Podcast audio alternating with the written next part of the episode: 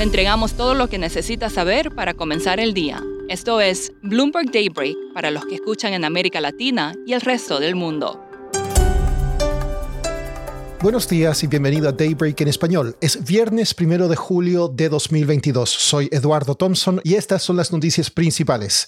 Los mercados comienzan el segundo semestre del año en rojo. Los futuros del S&P y el Nasdaq están en terreno negativo por temores a una recesión. Las acciones europeas estaban esta mañana planas y Asia cerró con pérdidas. Y hay visiones de que la tendencia debería continuar negativa. El inversionista Michael Burry, famoso por haber anticipado la crisis hipotecaria subprime de 2008, dijo que estamos a mitad de camino de la caída del mercado bursátil, y Goldman Sachs dijo que las acciones globales enfrentan un elevado riesgo de más pérdidas en el corto plazo, ya que solo descuentan una recesión leve.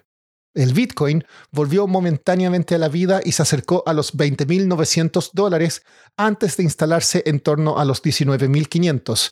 En el primer semestre, la criptomoneda perdió más de la mitad de su valor. La inflación en la zona del euro subió de 8,1% en mayo al 8,6% en junio, impulsada por los precios de la energía y alimentos. En cuanto a la guerra en Ucrania, 17 personas cerca de la ciudad ucraniana de Odessa murieron tras un ataque con misiles rusos a un edificio de departamentos y un centro de recreación.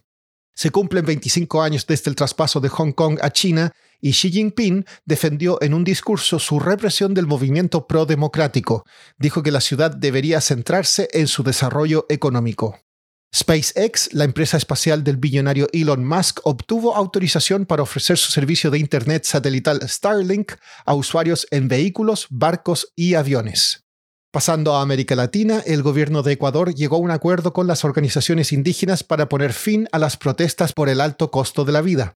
En México, el presidente Andrés Manuel López Obrador asistirá a la inauguración oficial de la refinería Dos Bocas, su proyecto energético emblemático en el estado de Tabasco. Por su parte, fuentes dijeron que el magnate Germán Larrea habría contratado a Barclays para ayudarle en una oferta por Citibanamex. En Chile, el presidente Gabriel Boric presentará hoy su proyecto de reforma tributaria con el objetivo de financiar su ambiciosa agenda social. En Perú se informa hoy la inflación en Lima. En una entrevista con Fox News, el presidente de Brasil, Jair Bolsonaro, dijo que si la izquierda gana las elecciones de octubre, Sudamérica se volverá completamente comunista y Estados Unidos estará prácticamente aislado. El Banco Central de Argentina habría hecho recientemente una solicitud muy particular a las empresas exportadoras de cereales del país. Vendan sus dólares. Ignacio Oliveradol, periodista de Bloomberg News en Buenos Aires, obtuvo la exclusiva y nos explica más a continuación.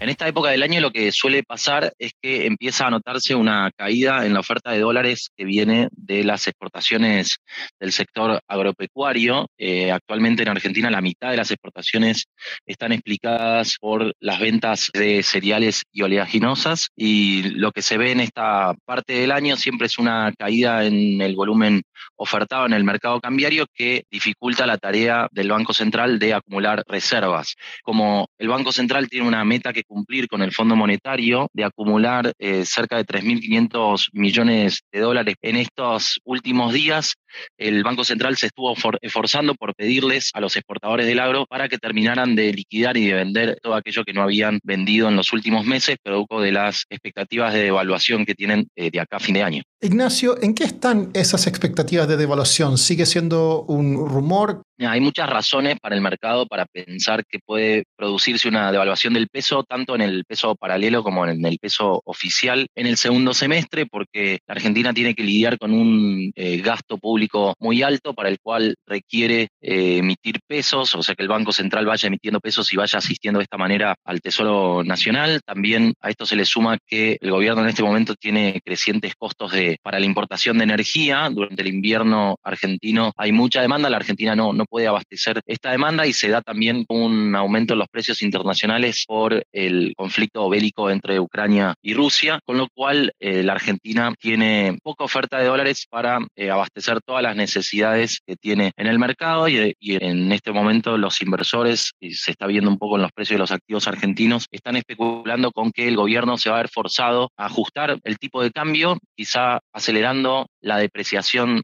del peso o incluso algunos bancos están considerando que puede llegar a haber un salto discreto en el tipo de cambio, esto es una devaluación de, una sola vez sobre la moneda local.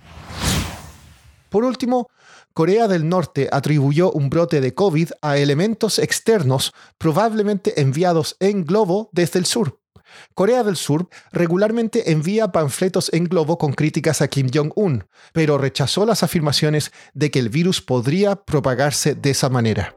Eso es todo por hoy. Soy Eduardo Thompson. Que tengan un excelente fin de semana. Para conocer todas las noticias que necesita para comenzar el día, revise Daybreak en la app Bloomberg Professional, donde puede personalizar las noticias que desee recibir. También puede suscribirse a la versión solo audio en Spotify, Apple Podcasts o la plataforma de su preferencia. Esto es todo por hoy. Escuche de lunes a viernes Bloomberg Daybreak.